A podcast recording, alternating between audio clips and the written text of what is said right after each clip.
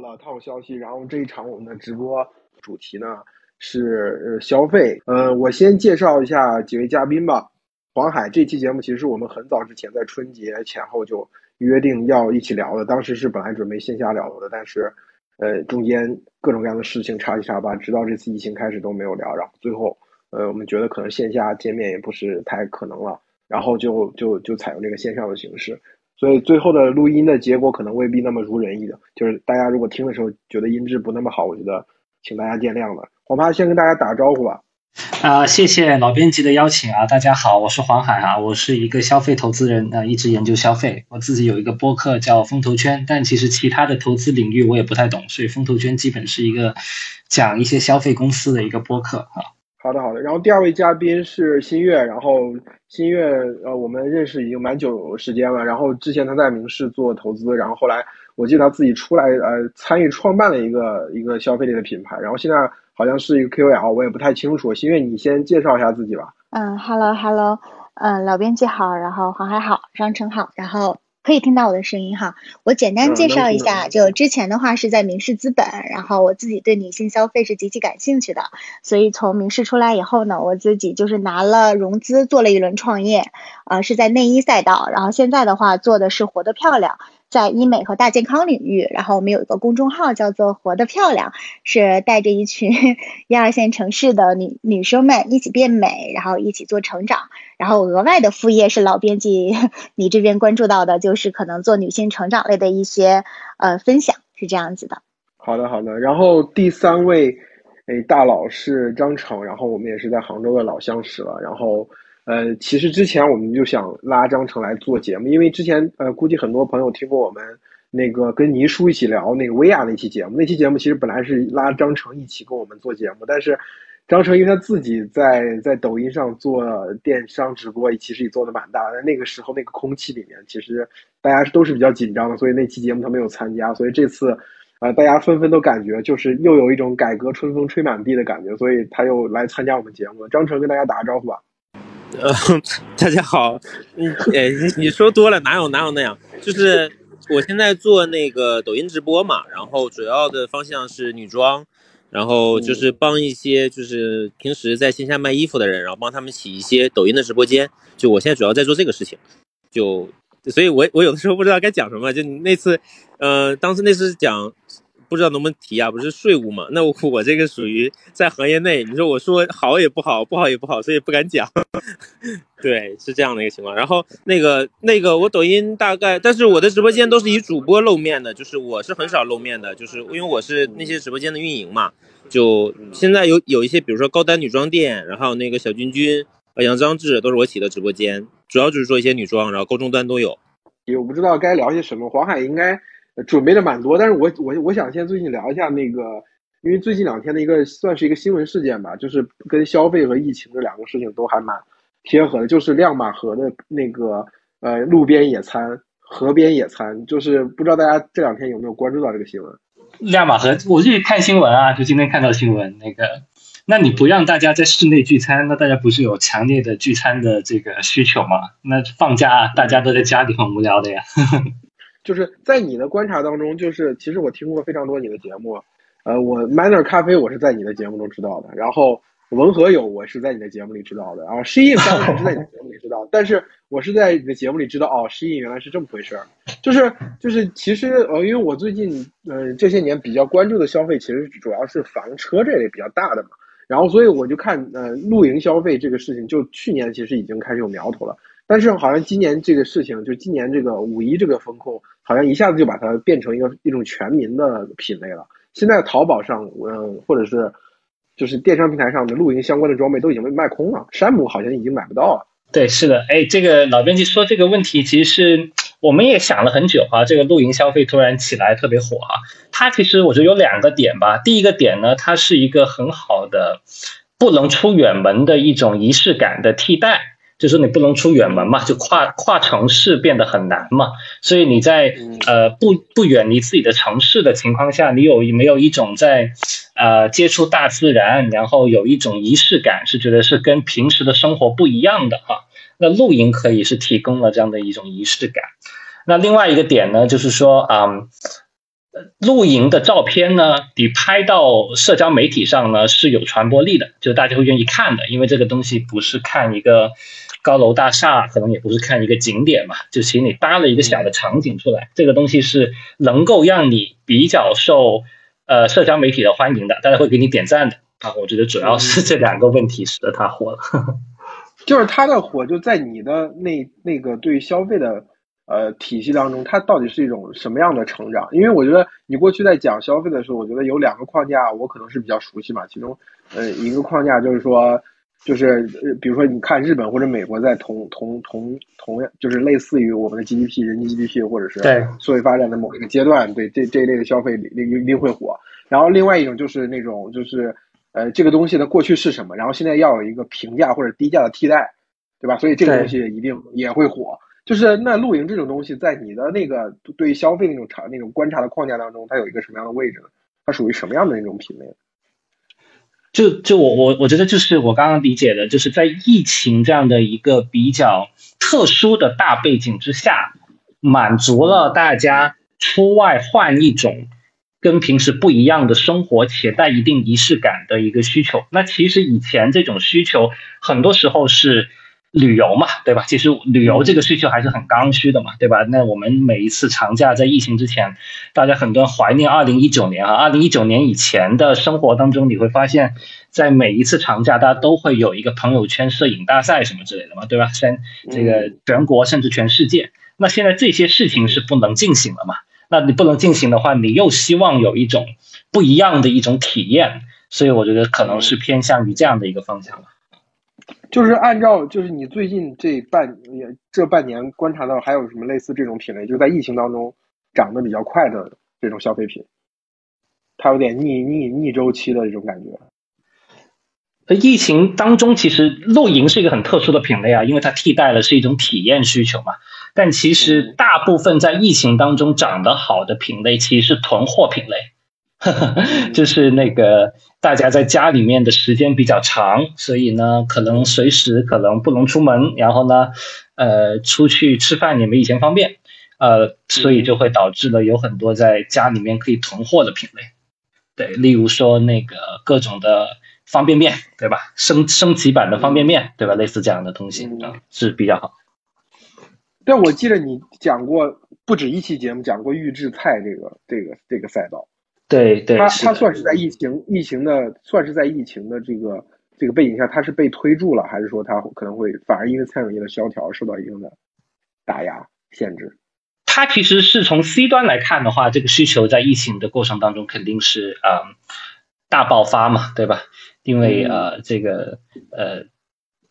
以前大家还觉得说不能出去吃饭，我可以吃外卖，对吧？但其实最近几个月，大家开始发现，可能外卖也不一定靠谱啊，因为这个，呃，一个特殊的情况下，可能是会被禁止的，或者说可能是不一定可靠的。那可能只有真的在你家里面的东西才是真正可靠的。我觉得这一个点是这一次的疫情和之前两年的整个疫情的过程当中。比较不一样的一个体会吧，就以前大家可能还是觉得说疫情只是说我不能出门、不能旅游，对吧？但其实我买个东西，什么线上下单还是比较方便的，对吧？我叫个外卖还是 OK 的，对吧？但这次的疫情会让大家有一个危机感，就是觉得说，哎，好像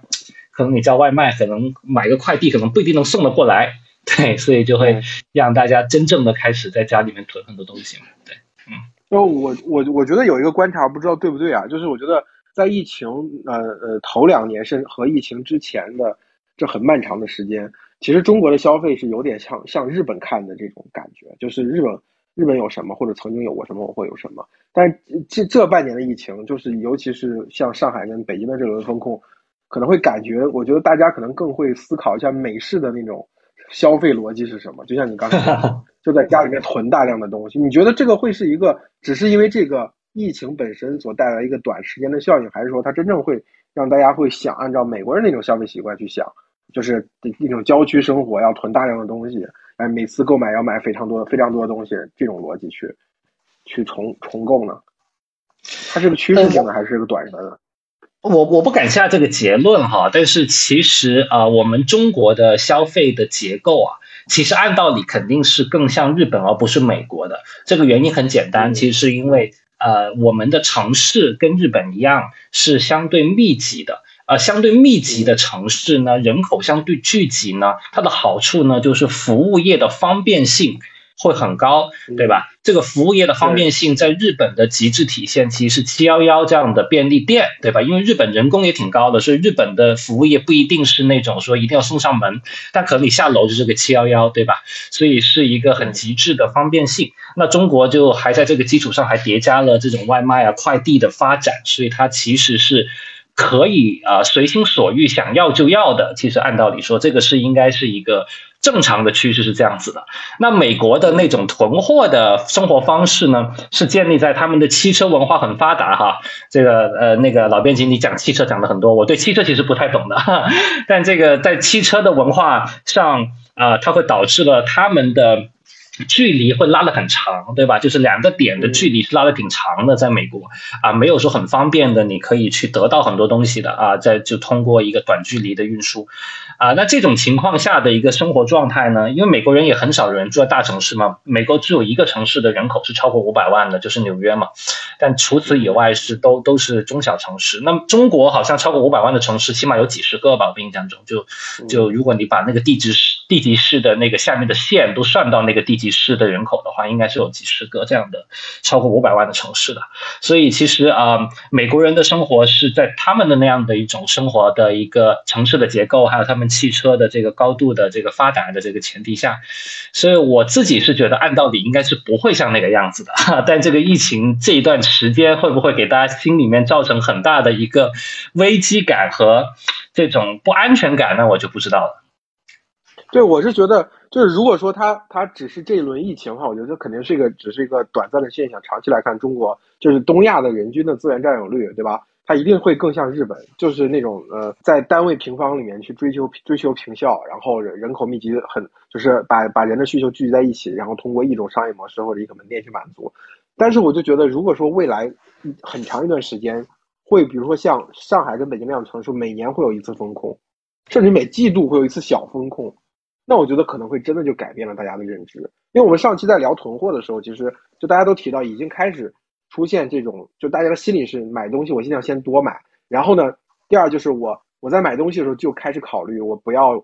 太多的服务人员，就是我不我不我不再假设我的服务是非常便利的，而是说很多东西需要我自己 DIY 的，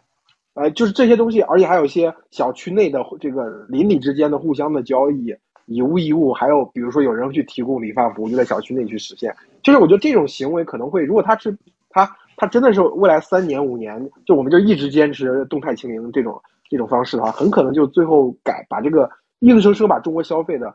的未来的赛道就把它扭过来了。对，如果是这个样子的话，那对广大的服务行业来说是一个不太好的消息哈，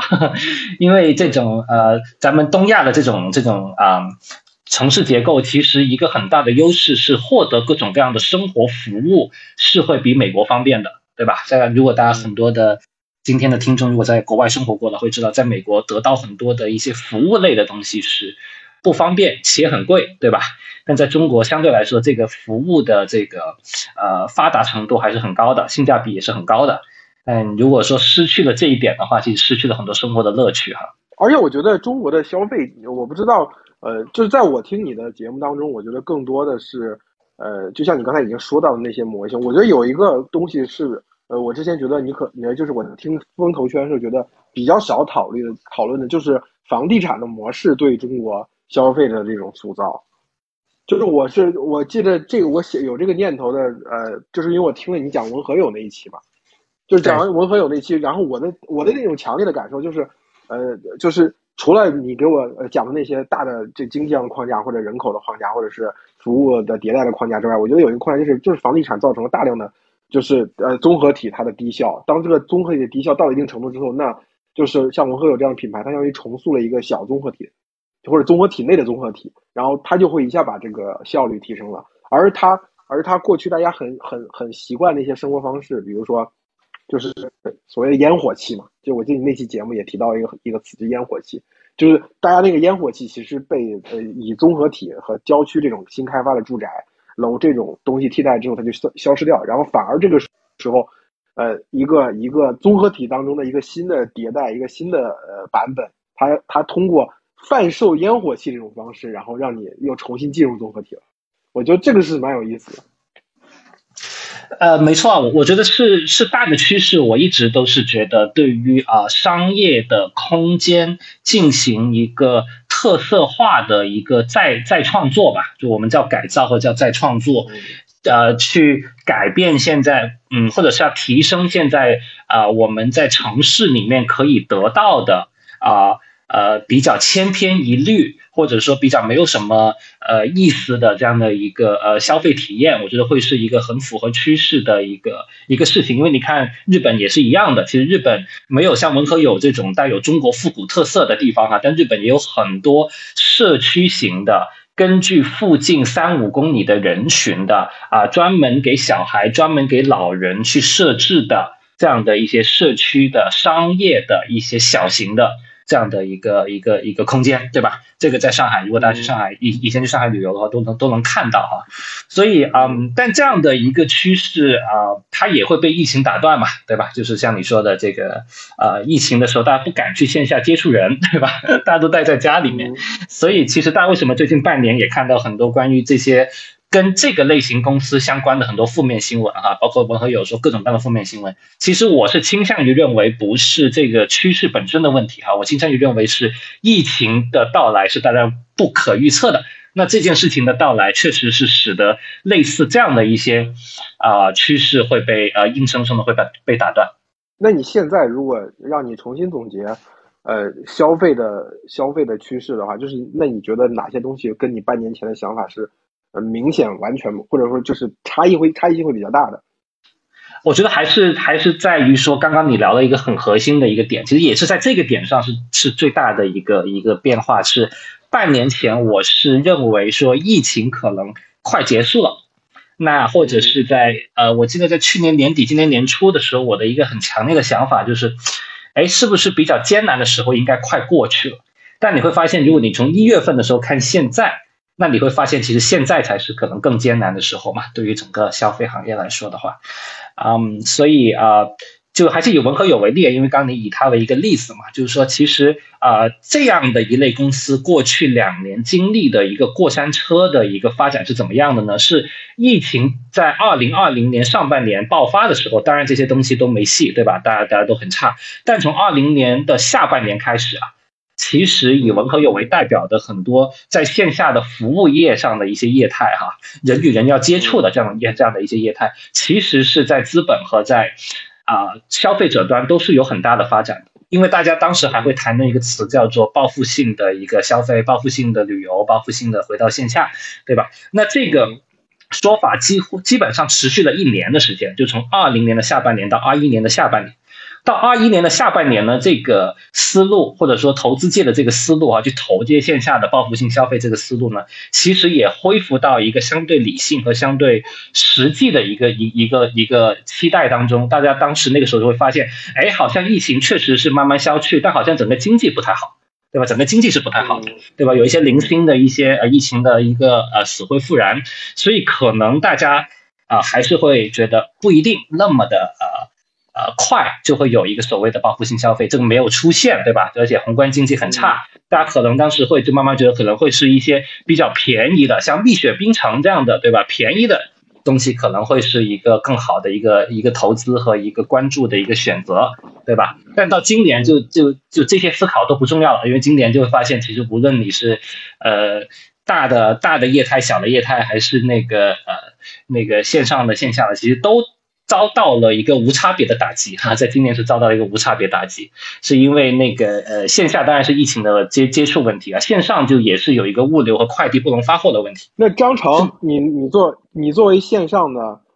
线上的这个这个呃直播带货的玩家，你觉得你的感受比较深的？这个就是他他其实这个不能代表我自己的那个。就是因为我这个判断肯定是不客观的，因为我基于的是我之前做的事情和现在做的事情不一样。就是因为我现在做的是服装嘛，那我之前做的是创业，那你知道创业有多苦逼，基本没有赚到钱的，所以就是就是带货这边。只是咱就只说只说只说女装做女装以来吧，这嗯，做女装以来是这样的，正好是疫情这几年嘛。嗯，其实因为我们。对我们来说，对我来说啊，一直是增长的，也没有什么太大的影响。因为其实衣服的话，你不管什么来的话，大家都要买衣服嘛。而且，当你意识到这个就是整个女性消费群体对衣服的这个依赖的时候，你就会发现这就是一个特别好的赛道。然后，就我们现在做的事情呢，就是，呃，因为做抖音嘛，抖音大家可能会觉得这个抖音东西比较 low，然后觉得这个很应该，我觉得我们听播客的，我们的一百然后一百五十四个人在线啊，应该很多人都没有抖音的。但是其实你进去之后，你会发现。现在那里边的生态已经完全不是这样了。我最早做的是低客单的女装，然后那个时候一一场反正做个一两百万也能做得出来。那现在做高客单的，就是基本上过千万的主播在抖音上非常非常的多。然后说疫情嘛，现在对我们疫情对我们最大的影响是，就是货发不出去，并不是卖不出去。我不知道大家能理解这个点，就是我们的货全都在那个一个城市的边上的那个。就是快递站里面，但是对我们的销售其实没有产生特别大的影响，就并大家并不会说因为，呃，这个什么来了他不买衣服，而是说他不没法买衣服，因为快递不通，就对我来说影响可能就是这个事情。对，就是最近这两年的疫情当中，你觉得没有什么就是那种类似于转折性的时刻，就是因为因为因为我在做线上嘛，我我我感受到的就是。我我知道，因为我现在在我在做一个事情，是在帮线下的女装店转型。我知道线下的那些女装店确实过得挺惨的，就是他们原来啊，一年可能就做个两三千万，就尤其是在杭州四星档口做四五千万的都很正常，很正常。就一个一个老板带着七八个店员，每个店员拿着大概两三万的月薪或者是一两万的月薪，那老板剩下都是老板的嘛，老板一年能赚个五六百万，是在四星是非常非常正常的。但是就这一两年，就是大批的这些档口的老板娘，他们其实。呃，没有那么多钱了，然后也没有那么大的消费力，反而更多的就是他们仓库里边的衣服特别多，就是线下影响很大。但是因为我做线上嘛，所以我现在帮他们转型，就是线上的量是越来越大了。就因就是好像疫情的原因导致大家不去线下买东西了，但是现，但是大家总要买东西的嘛，就全都来抖音，尤其抖音现在还是一个，可能现在说叫风口，可能是这个词啊，就是大家都在往这上转，然后。越来越多的人去开始步入在这上面买东西，就，这个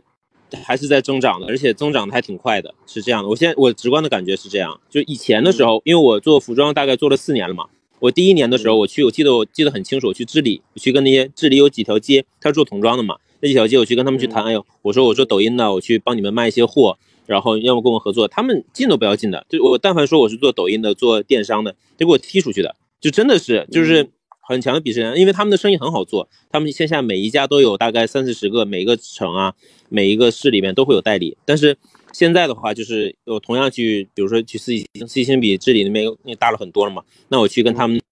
谈谈，老板娘就很开心，就是啊，能帮我销一点嘛。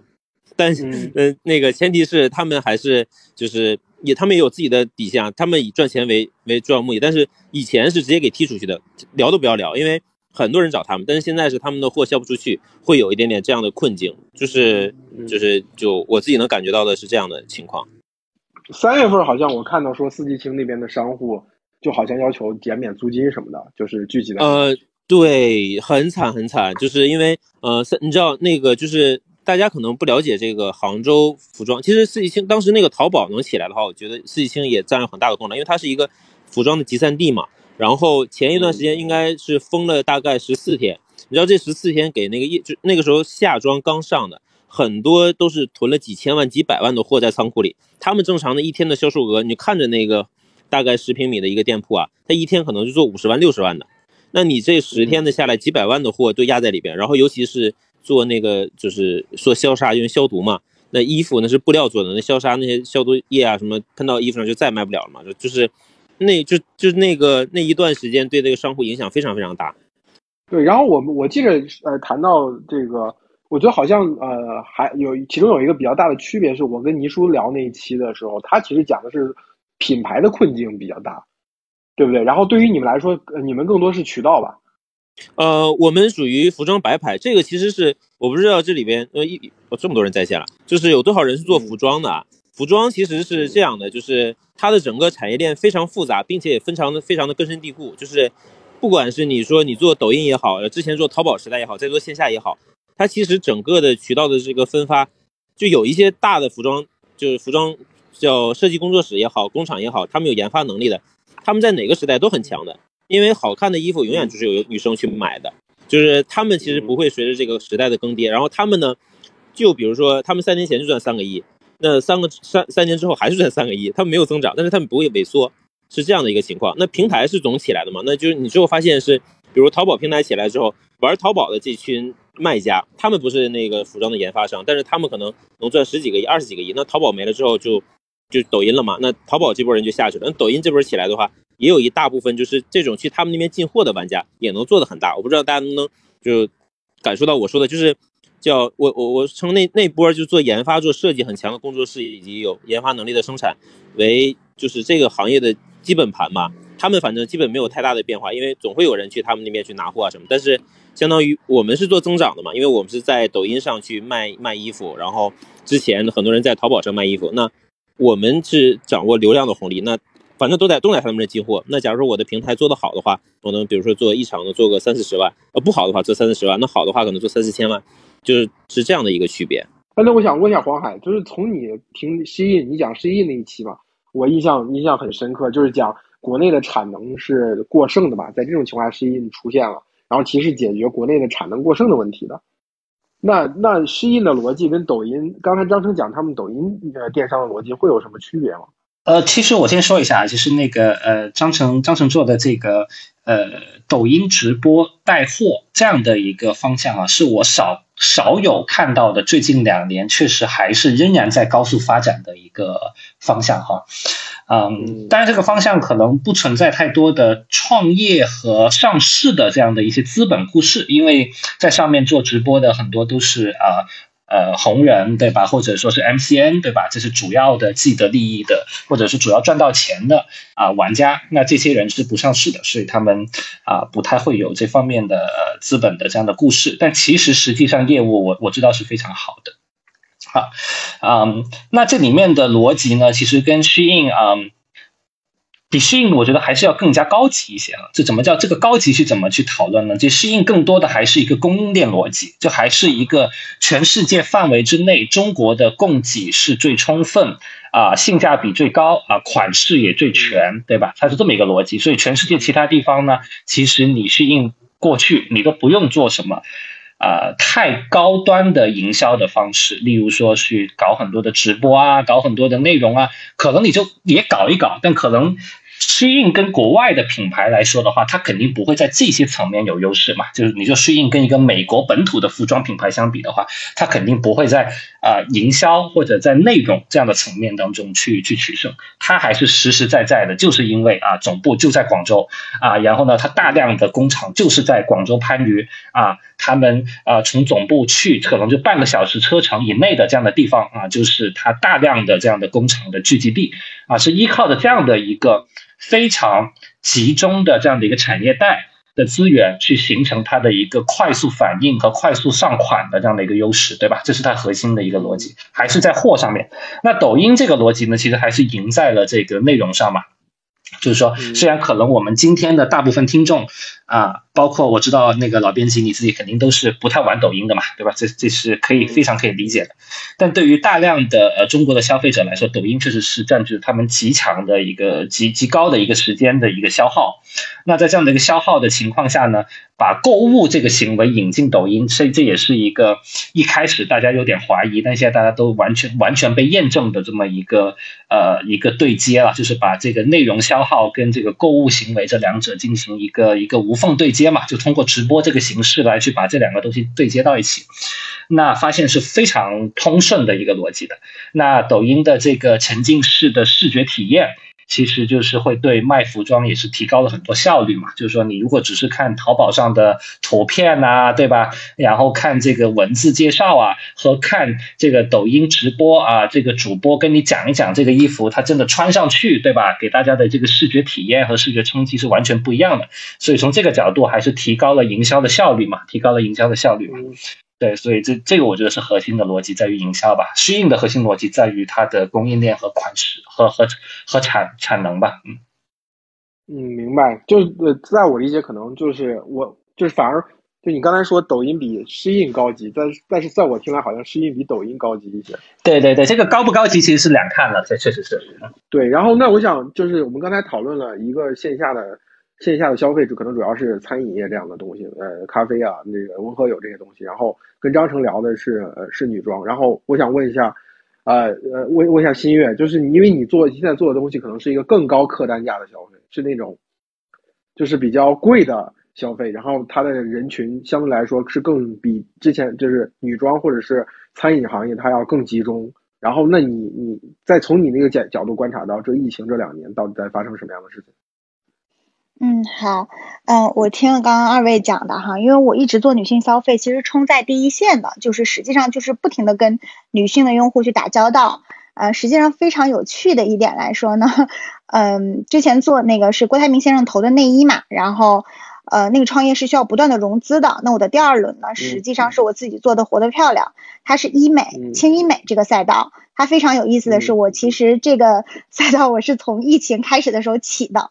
实际上我们不用说的特别高大上，实际上就是呃，当时热玛吉非常的火，然后我们团队的话非常擅长做中高端女性消费，所以在在所有人都很不看好说相对高客单价的这个。情况下，我们直接杀到这个赛道上，然后我们可能一年能做一个四五千万这样的一个 GMV，而且因为我们是呃私域起量为主，所以其实退单量是非常的小的。因为我们知道，如果我们上到一个直播平台，我们说呃它有五千万的 GMV，对吧？我们可能要看一下医美，它可能实际退货率都有百分之七十这么高，但实际上在呃。公众号和私域这样的一个大的领域里，呃，我们是直接就杀出来了。呃，其实主要是行业因素，就是如果你相比日韩的话，我们中国轻医美不是说整形啊，因为我知道老编辑的。粉丝是不是很多男生哈？你说，我跟老编辑聊女人，我都很紧张。就是轻医美这个呢，它实际上它的渗透率只有百分之三点六。如果你相比韩国，它有百分之二十点五。实际上本身就是在一个快速增长的赛道上，所以我们很快的就抓住了这个机遇，就把这个量起来了。而且最初起量的时候，真的没有在用直播，但后来的话，实际上我们在微博、淘宝都有在做直播，然后这一块其实用户起量就会很快了。这个是我觉得，就是因为老编辑说我是在做中高端客单客单价嘛，我觉得我们是找到了一个千亿级的市场赛道。那同时呢，可能呃，因为资本关注医美一直比较消极啊，一会儿可以听一下黄海说。但是实际上，医美在这一块上，它能成交的整个的 GMV 还是非常的高的，这是第一点哈。第二点，我觉得我们抓住的机会是这样子的。其实，在医美领域，我知道依然还有很多创业者在讲说流量的故事。那实际上，医美它是一个非常长 LTV 的这么的一个消费，所以实际上真正医美应该讲的是从流量到留存的故事。嗯，流量这个故事，反正大家在做直播嘛，也都在讲，我们自己也在做直播。但我实际上在做直播的时候，考察的根本不是成交的 GMV，而是我有多少我想要的用户留存到我的池子里，他在三个月以内有没有？那我们可能一年的平均客单价是在。呃，现在用户多了，可能稍微稀释一点了。第一年创业的时候，可能是在两万一左右，现在可能是在一万五左右。那它的它有没有复购率？它是不是在认活得漂亮这个品牌？所以其实我们感受到的第二个趋势就是说，呃，在这样的一个女性消费的领域，绝对是一个从流量到留存的这么一个竞争和故事了。然后第三点来说的话呢，因为我们除了面对中高端用户哈，就是除了医美这个赛道，之前大家也经常听到一个故事，是不是就是 LV 那个嘛？就说我们都变成这个打工人了？因为 LV 可能说是五百万甚至三百万年收入以下的用户，其实不在他们的核心用户里。所以我们发现，其实女生去 SKP 买买买东西，包括是消费高客单价的东西，越是在大家没有信心的情况下，可能中高客单的人群越需要一些消费的标签来去呃。让自己和别人不一样，这可能也是中高端用户消费的一个心理。所以实际上，可能它对医美的冲击是很小的。但最近冲击很大的一个原因，因为我们可能全国有一百多家，呃，有自己的医美机构，有深度合作的医美机构，哈，就是它没有办法户了。这跟张成刚刚讲的逻辑实际是一样的，就是我还是可以成交的，这个是绝对没有问题的。但是在成交之后呢，用户没有办法到店去消费了，这就会引发一个问题，尤其在我们的池子里非常非常的明显，就是相对来说偏中高客单价的用户，他实际上不会退费，就是我们可以通过私域去进行安抚，我们可以给你去做延期，可以给你做赠送，但是因为我们也服务一些非常大的博主，比如说能不能讲还有丽贝卡之类的，就是可能在公众号里面也是排名第一的。但是他们的客单价我们肯定可以理解嘛，因为用户他也没有信心，可能在呃三五百或者一千以内。那最近就是我们的平台在这方面的呃相对来说偏小客单价的退单率非常的多。那这也是我想讲的第三点，其实是消费信心。就是说，对于中高客单价的人群，一二线城市，它本身每年就必须要做这样的消费。实际上，它暂时不能交付也就算了，它也不会退款。但是对于这种可能我本身要第一次尝试医美的用户，他发现说，OK，那我两三个月内出不去家门，没有办法交付，他真的就会退款。那这个其实会对，比如说我是创业公司嘛。我的现金流就会造成很大的冲击。那再再讲一点，就是讲个现状，就是因为我们连接的医美机构大部分其实就三类：一类资本加持的，就是有一些投资机构去看好你，然后看好这个机构的老板，然后去投资的。啊，他们一般开的面积都比较大，在两千多平。那他们其实每个月至少要用小几十万，对吧？来去维系自己的这个这个诊所的这个线下的成本。实际上他们的压力是非常大的。那我作为这个平台方、品牌方，我其实这一两个月的电话就被这个北京和上海的这个医美机构的老板打爆，因为我们是中高端，他们非常希望能够去要这样的客户进到自己的这个池子里来，因为。呃，他也明白，就是走流量这个路径，他现在也走不了。对，这是这是一个冲击吧，就是对于线下老板来说，他的现金流问题。那我们的第二类合作线下医美机构，实际上是医生开的诊所，他们通常是两三百平，那可能在北京这样的城市核心区域，他一个月要二十万到五十万不等。那医生的话，相比来说，本来就是经营的理念，相比创业者，呃，连续创业者就会要。就会要相对低一些，所以他们其实是经历很大的危机的。我们可能在合作的诊所中有百分之二十，基本上在考虑去转让自己的诊所，让我帮忙去介绍，就是能够去接手的人。所以就是对线下的冲击其实是非常非常大的。我自己预计，啊，如果是到明年春天的话，整个一二线城市如果没有资本加持的医美机构，可能真的会有一轮。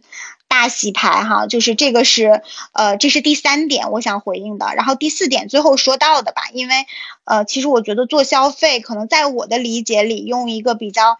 嗯，简单的语言，其实是信心，就是其实是就是用户对于他这件事情的信心。比如说，我觉得。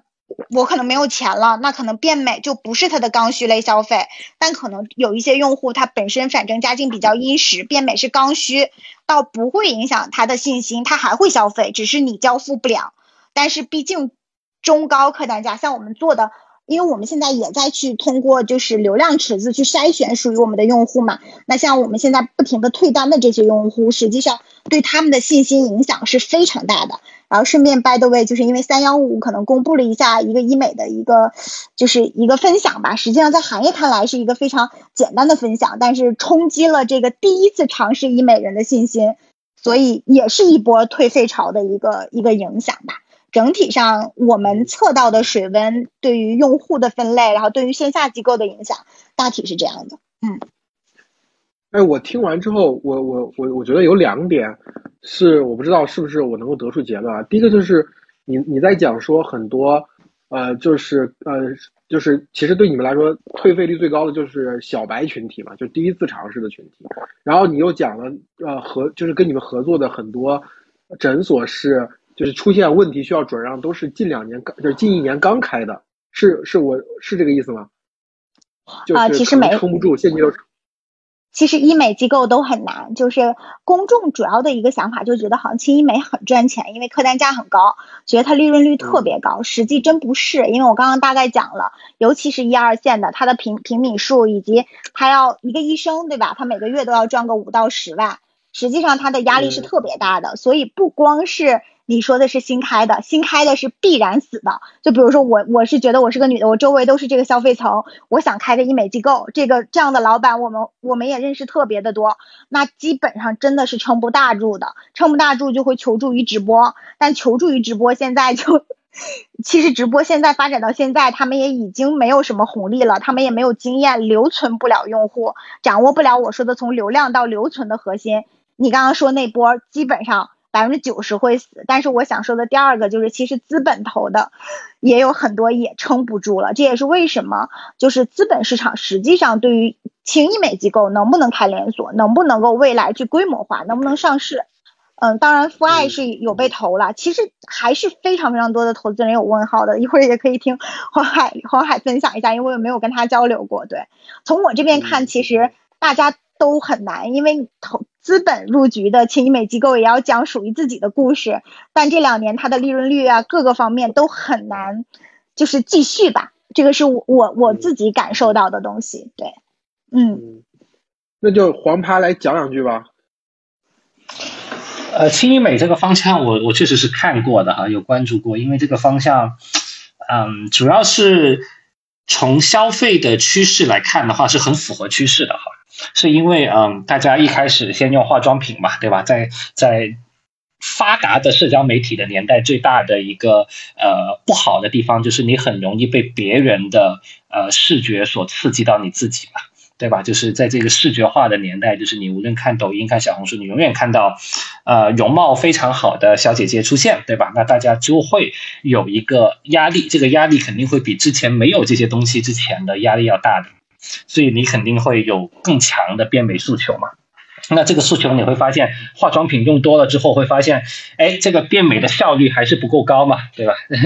这个因为化妆品也不保证效果，对吧？但其实啊，医美相关的一些服务其实是。很明确的一个效果嘛，对吧？这个效果是很明确的，然后所以这个肯定是一个从单纯从消费来说啊，就不不带任何的批判，单纯从消费趋势来说的话，肯定是很符合趋势的。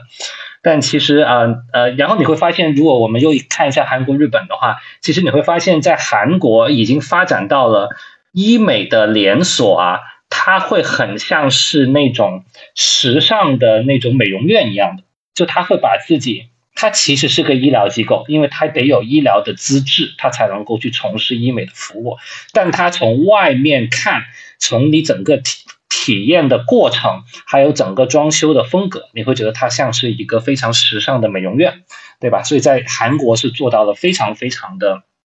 时尚化和潮流化，把这个医美这个事情。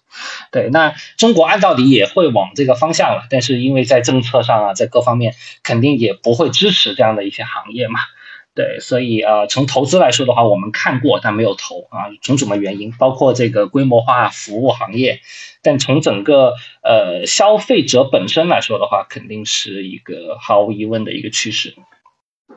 那呃，黄趴，你这这这半年，你觉得从资本的或者是从投资的角度来看消费行业的话，讲有哪些变化？因为刚才我们更多的还是从这个行业本身的水文或者本身。呃，商户和消费者的信心，就是如果从资本的角度来讲，是不是有什么其他别的变化吗？我觉得应该是全面的降温吧，就从整个投资行业对于消费的热度是全面降温吧。啊，这个，嗯，这个全面的降温其实是一个投资人的预期。啊，被拉高了之后又被无情的打下来嘛？因为投资其实很多时候对一个行业的热度是来自于它的预期，但这个预期其实是曾经被拉起来过的。这个拉起来的时间点，我刚刚也有分享，是第一波的二零二零年的疫情以后，是整个投资行业对于消费的呃期待被拉起来的一个很重要的一个时间啊，就是说二零年的下半年到二一年的上半年这一年的时间，是投资的这个期待被拉得很高。原因是因为两点，第一点呢是关于线上，线上的话会发现直播啊各种各样的这个短视频的带货是发的非常的发达，发展的很快，大家不想错过，对吧？这这是线上的发展。第二是线下，线下的发展呢就是说，哎，大家觉得，哎，这个疫情要结束了，当时觉得，对吧？那我就可以低成本的，啊，对于很多公司来说，我资本只要给钱，他们就能够低成本的去啊拿到很多的门店的资源。一个抄底的好时候，在那个二零年的呃下半年的时候，但这两个期待其实都落空了，都落空了。就首先线下那边就不用说了，就是这个 疫情的反复导致的这个抄底的想法是很天真的，对吧？然后呢，线上那边呢，你就会发现平台的压迫性还是很强的。然后对于品牌方来说呢，其实你的大量的收入都给了平台，都给了头部的主播，其实你这个品牌方能赚到钱的概率也是很低的。很多人是烧钱换了一些 GMV，对吧？大家也都。不再想去投这样的一些亏损的故事了，对吧？亏损就换 GMV 的故事，大家也不想投了。所以其实这两个线上还是和线下都遭到了这个期待的这个落空，所以这个落空会导致的现在其实是处于一个呃比较呃温度比较。冰冷的这么一个时间，所以大量的消费企业在目前这个阶段应该都是在求生存，就起码要先活下来，活过去这一波，然后能自己造血，就不能期待说有很多投资人会再去给他们很多钱去做增长，大概是这么一个情况。对，对我尤其感兴趣，因为我听你的播客当中，我听的最多的可能的消费品可能是还是咖啡，就是我的大量的咖啡知识都是来自于风投圈。因为我不怎么喝嘛，就是我喝的频次没有那么高，但是我听风投圈的频次比较高，所以我就听了大量咖啡的知识。我尤其想知道，就是尤其这次上海，因为上海大家都都把咖啡这个是这个标签贴在了上海身上嘛，就是经过这次疫情，你对咖啡这个赛道的判断，你觉得会有哪些什么变化？什么，或者已有些变化就已经发生了？嗯，其实长期来看的话，我觉得咖啡依然是最好的消费赛道之一了，对吧？呃，因为咖啡这个事情呢，就是说它入坑了就很难很难很难这个戒掉嘛，对吧？就就是合法的成瘾品嘛，对吧？酒跟呃烟也算是合法成瘾品，但酒跟烟是会受比较强管制的合法成瘾品，就酒跟烟是有明确的管制的，法律上、税收上、渠道上。对吧？都是有专门的管制的，但是咖啡是没有的。咖啡是一个正常的，呃，跟所有的消费品一样可以去做的，但它是一个成瘾品嘛。对，这个可能也是所有的投资人，可能包括我在内，对这个行业会比较关注的一个很重要的一个原因嘛。啊，这件事情，嗯，我觉得这个疫情可能不会对这件事情有什么太大的影响。对吧？那可能整个呃，大家恢复完之后，大家重新上班了，重新出行了，可能咖啡依然是会上海人的一个日常的这么一个很重要的一个呃组成的部分，对吧？但可能呃，如果说真的会有影响的话，可能还是会对那些比较呃精品型的、比较小众型的、比较文艺型的这样的，所以导致的客单价比较高的咖啡，对吧？这样可能会有一些影响，因为大家可能没有那么多的闲钱去享受这种文艺的这种这种咖啡店的这种感觉了。可能大家可能就是，哎，我喝一杯咖啡，我就要摄入咖啡因，那我可能就买那个十块钱的、十五块钱的。可能十块钱、十五块钱的东西，我认为还是有很强的生命力的，但可能是通过那个调调去去拉高的这个这个消费，可能就会难很多。大概是这样。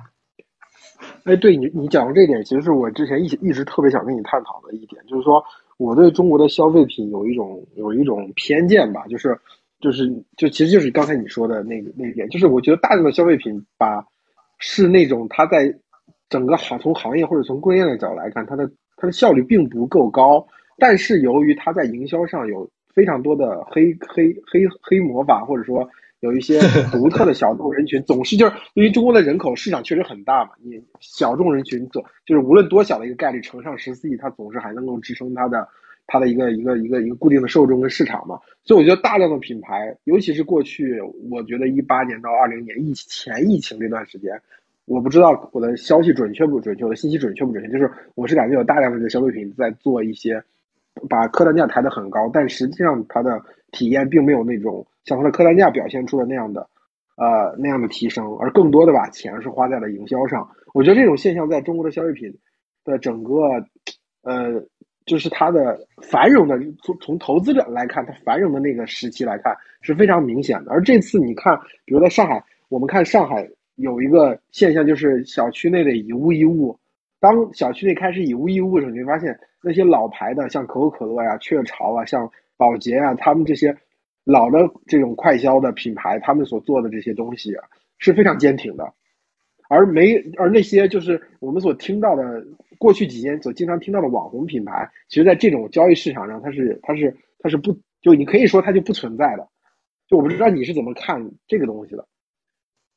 我觉得在一八年到二零年疫情其实疫情后还持续了一段时间啊，其实二一年开始整个整个投资圈会冷静下来，或者会比较回归到本质。从一八年到二一年这段时间的这个热潮啊，其实我认为大量的呃网红公司也好，消费创业公司也好呢，其实他们只是在呃做自己作为一家创业公司去该做的事情。就是说，哎，因为你要从三年、两年的时间内，你要做出一个底子很厚，对吧？深受消费者认可，对吧？长期能够啊有复购，对吧？这个呃好的品牌，这个是需要时间的，这不是两三年就能做出来的。但这两三年可以做什么呢？这两三年的可以做的事情呢，就是可以利用外部的这样的一个条件或者外部的一些机遇，去实现自己在这个营销的数字上的一个快速的发展嘛。这个是你可以在两三千的两三年以内去做到的一些事情嘛？那在那那三年当中，说白了，为什么外部会有机遇，使得它能够实现这样的发展呢？其实不是资本，不是核心原因，因为资本只是看到了你的数字有可能能够很快增长，所以资本参与进来嘛，对吧？它只是一个看到这个现象去参与的这么一个呃参与者而已。但核心为什么有这个机会，还是因为。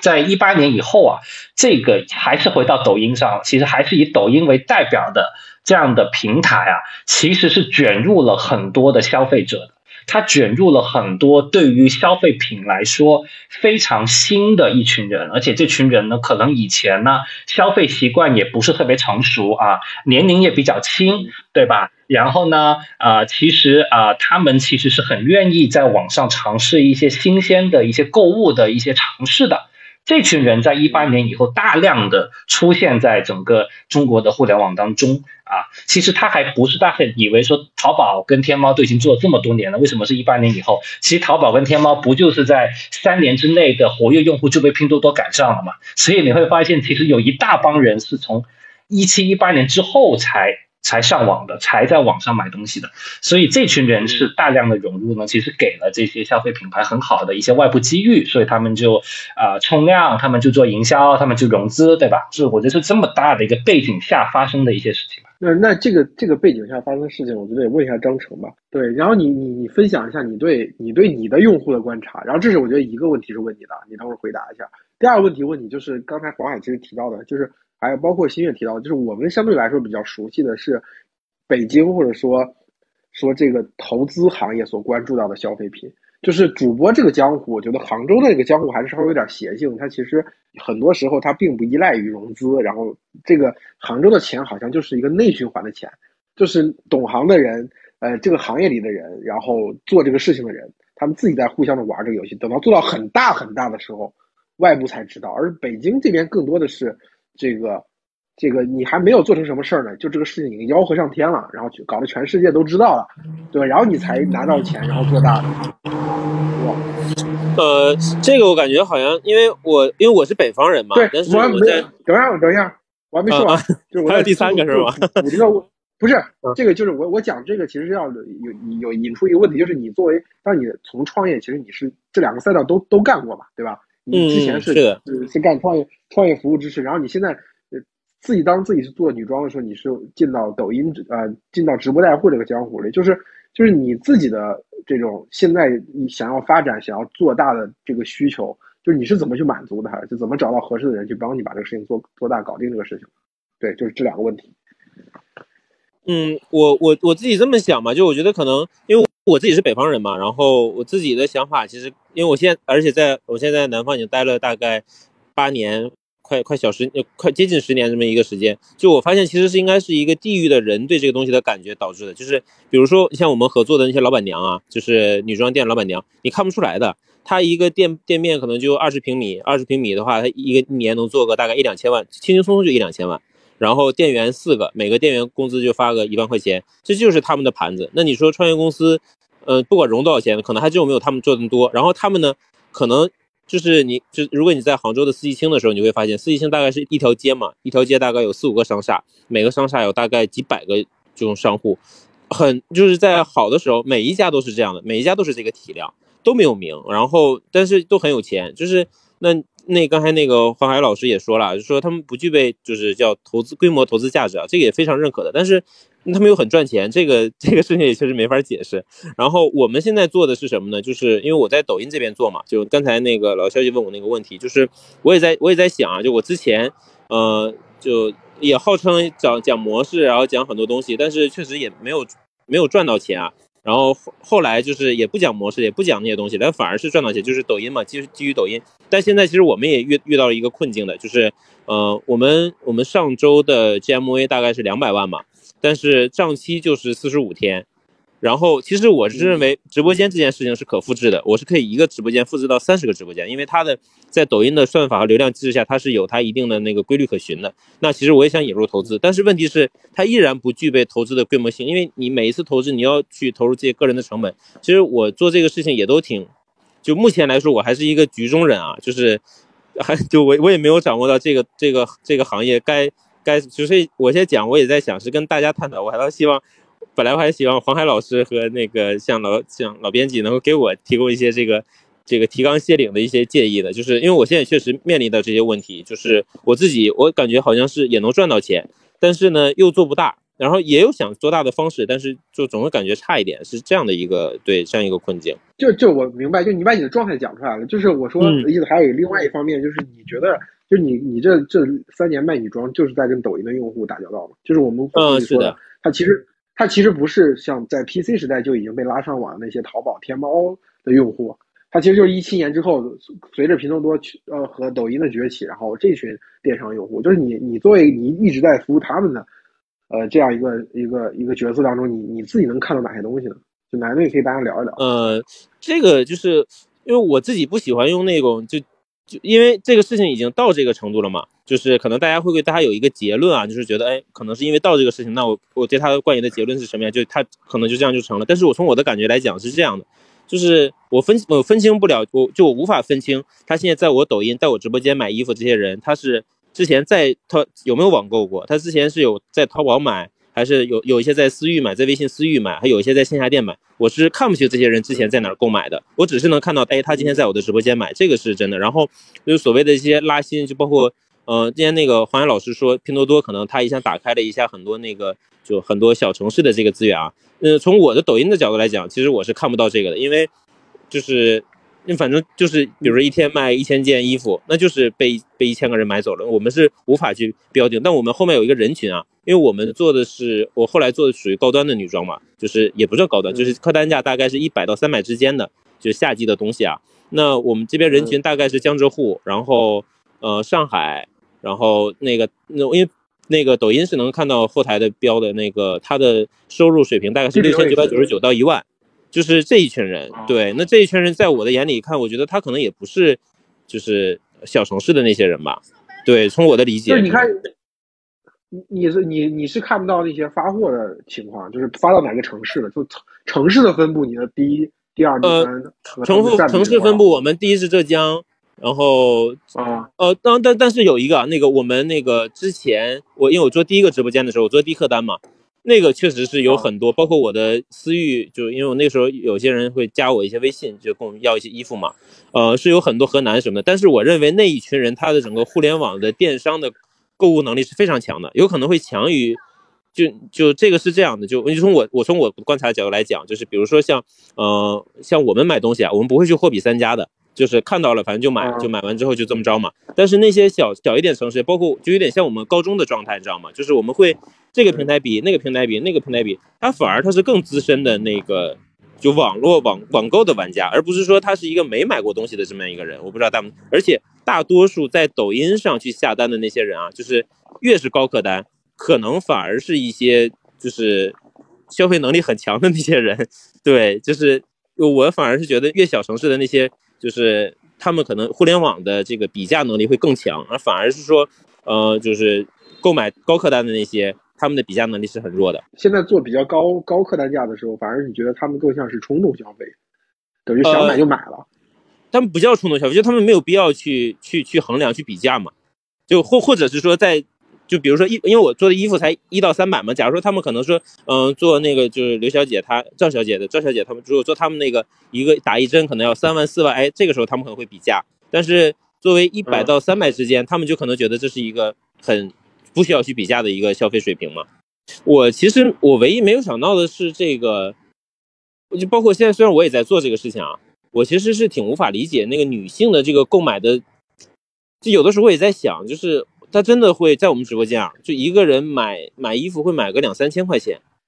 我在想，其实他这是一个什么样的收入水平，就是能支撑这，而且每一场都有这些，就是这个是我也很诧异的一个地方，真的很诧异。但是呢，就是你也你你你也有你的榜一大姐是吗？